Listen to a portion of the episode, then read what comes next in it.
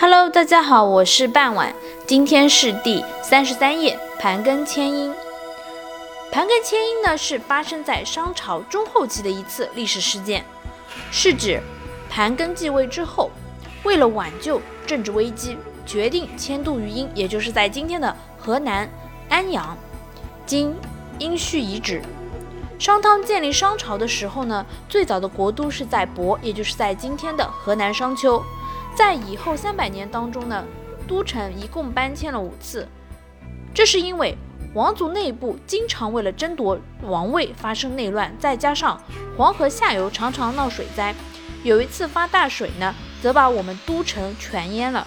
同时，在统治者之间呢，对王位的争夺也十分的激烈，有的人说应当。父死子继，有的人说呢，那应当是兄终弟及，叔侄之间、兄弟之间为争夺王位，常常展开的是你死我活的斗争。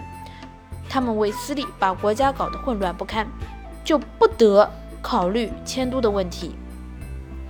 自盘庚迁都殷后呢，商族才定居下来，不再迁徙，从此呢，政局稳定，诸侯来朝。商朝呢也开始强盛了起来，从此商朝的都城就永久的固定在了殷城。盘庚在殷整顿商朝的政治，商朝在这时呢政治上也是非常的稳定，社会经济和文化呢因此有了更大的一个发展。之后又经过了武丁时代的繁荣发展，到了殷代中后期，这里已发展成为。世界上最大、最繁荣的都城之一，使衰落的商朝出现了复兴的局面。以后二百多年一直没有迁都，所以呢，商朝又称为是殷商或者是殷朝。